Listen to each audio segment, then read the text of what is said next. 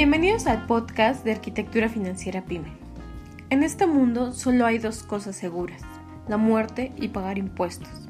Benjamin Franklin. Hoy vamos a tratar un tema que muchos evitamos, pero sabemos que para construir una relación sana con el dinero necesitamos tener conversaciones incómodas. Pero no se preocupen, vamos a tener un shot diario sobre impuestos y hoy comenzamos por hablar de la carta aporte.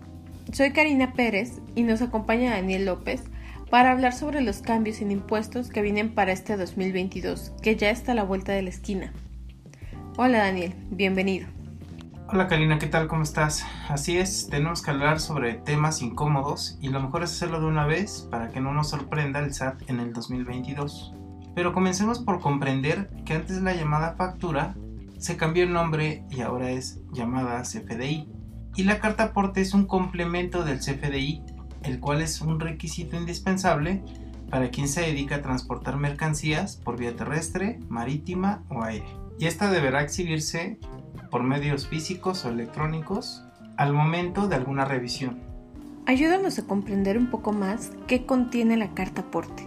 Bueno, como sabemos que solamente es un complemento de CFDI, esta deberá ser del tipo traslado e ir en ceros, con un RFC genérico, si es a público en general, y debemos detallar perfectamente la mercancía que estemos trasladando, y hago mención que puede contener errores hasta el 31 de diciembre, porque esta obligación inició el primero de este mes, pero serás acreedor de multas o sanciones a partir del 1 de enero del año que entra, en caso de no traerla o contener errores. ¿En qué momento emito mi CFDI y en qué momento debo emitir mi carta aporte? Perfecto. El CFDI se emite en cuanto tu cliente te lo solicite y el complemento carta aporte se emite en el momento en que tú mueves la mercancía. Por ejemplo, tu factura de cobro al cliente la puedes emitir el 1 de diciembre, pero hasta el día de hoy, 13 de diciembre, vas a mover su mercancía. Entonces, el complemento debes emitirlo hoy y el CFDI pudiste haberlo emitido el 1 de diciembre. O, o los dos el mismo día, eso es conforme el cliente te lo solicite o en común acuerdo con tu cliente. Pero siempre se emite el complemento carta aporte en el momento en que tú vas a sacar la mercancía del almacén o que la vas a mover de un lugar a otro. Ya que quedó todo más claro, el CFDI de tipo ingreso antes lo llamábamos factura y la carta aporte que es obligación portarla para todo aquel que se dedica a trasladar mercancía es de tipo traslado y lo que debe contener. Ahora pasemos a las noticias del día de hoy sobre negocios y finanzas de la semana 50. Pero vamos a ir tratando temas de la miscelánea fiscal para el 2022 hasta el viernes 17. Mientras, comentaremos las noticias del día a día. Daniel, coméntanos, ¿por qué está cayendo el costo de las materias primas? Bueno, primero debemos comprender qué es una materia prima. Oye Siri, ¿qué es una materia prima? Se conoce como materia prima la materia extraída de otros materiales y que se utiliza o transforma para elaborar otros materiales que más tarde se convertirán en bienes de consumo. La semana pasada la variante Omicron afectó el precio de dos materias primas como fue el petróleo y el oro. Y esta semana ya estamos viendo un repunte de precios debido a que se está desvaneciendo el temor por esta nueva variante. El oro tal vez pueda seguir cayendo en su precio debido a que la Fed suba su tasa de interés este miércoles 16 de diciembre. Alexa nos va a dar unos ejemplos claros. Alexa, ¿cuál es el precio del petróleo?